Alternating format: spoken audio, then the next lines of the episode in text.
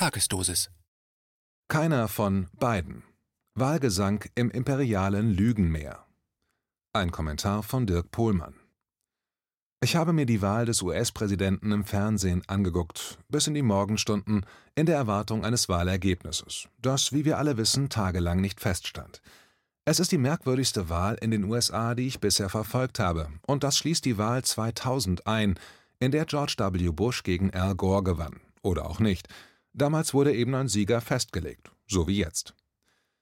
Auch wer kein Fan von Donald Trump ist, muss nüchtern konstatieren, dass diese Wahl so schräg war und ist wie eine 3-Dollar-Banknote, wie man in den USA sagt. Es gibt eine Reihe von Indizien, dass es bei der Erfassung der letzten entscheidenden Prozente zuging wie in einer Bananenrepublik. Es wird zu klären sein, ob es eine elektronische Bearbeitung von Wahlergebnissen gab, die dem Szenario des Romans Ein König für Deutschland entsprungen sein könnten. In dem Buch geht es um Wahlmanipulation mit Hilfe von Computerprogrammen, was dazu führt, dass Deutschland wieder eine Monarchie wird. Es ist gleichzeitig fantastischer Plot, so schräg wie eine 3-Dollar-Note, und ein exakt recherchierter Roman voller Expertenwissen. Auf den Punkt gebracht ist das Argument des Buches, dass die Nutzung von Wahlcomputern einer Einladung zum Betrug gleichkommt, denn die Aufgabe von Rechnern ist nun mal die Handhabung von Daten. Handhabung ist die deutsche Übersetzung des lateinischen Begriffs Manipulation. Und genau darum geht es. Josef Stalin, dem man auf diesem Gebiet durchaus Expertise unterstellen kann, sagte einmal, die Leute, die Stimmen abgeben, entscheiden nichts, die Leute, die Stimmen zählen, entscheiden alles. Will man einen erfolgreichen Datenbetrug ausschließen, muss jede elektronische Wahl gleichzeitig mit Wahlzetteln, also doppelt durchgeführt werden. Nur so kann eine eventuelle Manipulation zuverlässig aufgedeckt werden. Eine elektronische Wahl ermöglicht schnelle Ergebnisse, wenigstens theoretisch. Die Wahlzettel sind die Probe. Nur wenn beide Ergebnisse so genau übereinstimmten, dass die Fehlerquote nicht wahlentscheidend ist, ist alles mit rechten Dingen zugegangen. Bei der Präsidentenwahl ist die Überprüfung nötig. Es gibt ernstzunehmende Indizien für Manipulationen, insbesondere mit den früheren Geheimdienstprogrammen Hammer sowie Scorecard. Dazu haben sich gewichtige Experten wie der ehemalige hochrangige NSA-Analyst Kirk Wiebe die ehemalige Bundesanwältin und Rechtsanwältin von General Michael Flynn, Sidney Powell sowie Generalleutnant Tom McInerney geäußert.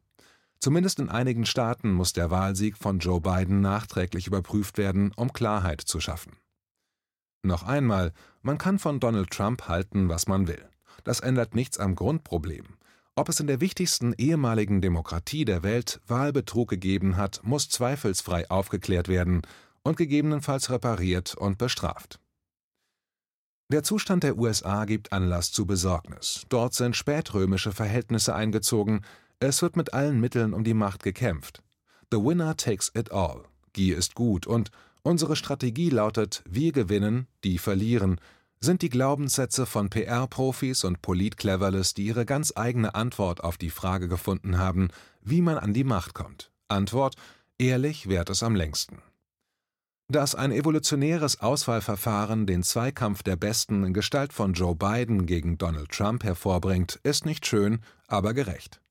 Eine Nation, die den Kennedy-Mord nicht aufklärt, eine Oligarchie mit der Lizenz für weltweite Wahlmanipulationen und Regime-Changes, die Kriege nach Gutdünken vom Zaun bricht, den Begriff Gemeinwohl für eine psychiatrische Störung hält, Krankenkassen als Kommunismus deklariert und die Begriffe Marktwirtschaft und Sozial für unvereinbar, das alles bei zerbröselter Mittelschicht und verarmter Arbeiterklasse.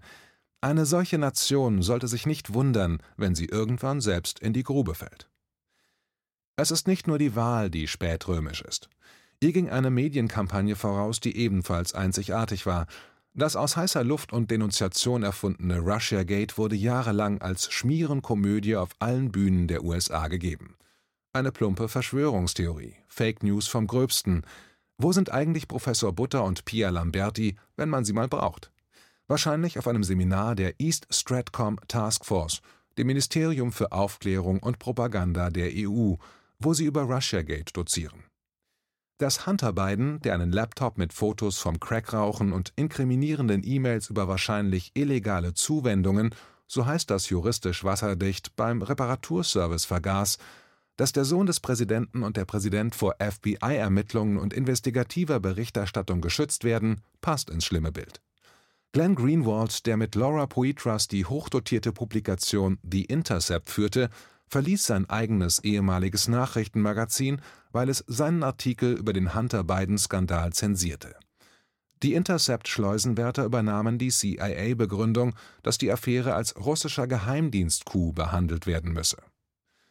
Die Umfragen zur Wahl erzeugten ein ganzes Jahr lang das falsche Bild, dass Joe Biden mit 5 bis 15 Prozent vor Donald Trump lag. Das kann man guten Gewissens als Fake News bezeichnen. Ich hatte Umfrageforschung an der Uni im Studium und kenne mich einigermaßen aus, zum Beispiel mit Gewichtungsverfahren bei Fragestellungen, bei denen bekannt ist, dass die Rohumfragedaten falsche Ergebnisse liefern. Eines der Gebiete, bei denen Fehler gut justierbar sind, sind ausgerechnet Wahlen, weil man ein eindeutig richtiges Ergebnis hat, nach dem justiert werden kann. Ich komme aus gutem Grund nicht mit Pauschalbehauptungen über Umfragen wie taugen eh nichts oder die lügen doch alle um die Ecke. Alle Umfrageinstitute haben Verfahren entwickelt, um die Umfrageergebnisse zu gewichten, wie das im Fachjargon heißt.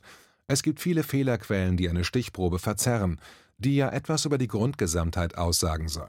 Etwa, dass Oma Hilde immer ans Festnetztelefon geht, aber Janet Überflieger gar kein Festnetz hat, nur ein Mobiltelefon. Dass rechte Wähler bei Umfragen schweigen oder lügen, während Grüne gerne über ihre Ansichten Auskunft geben. Die deswegen nötigen Korrekturen führten etwa dazu, dass bei einem Test der New York Times vier Umfrageinstitute auf Basis der identischen Rohdaten zu sehr unterschiedlichen Ergebnissen kamen, wer die Wahl gewinnt und mit welchem Abstand. Die Expertise der Umfrageinstitute ist die Korrektur der Rohdaten zu validen Ergebnissen. Wie gut die Verfahren sind, kann man, wie gesagt, besonders gut an einer Wahlvorhersage ablesen.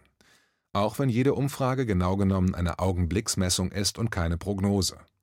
Trotzdem, die Fehler, die auch bei dieser Wahl auftraten, sind der Hinweis auf ein fundamentales Problem.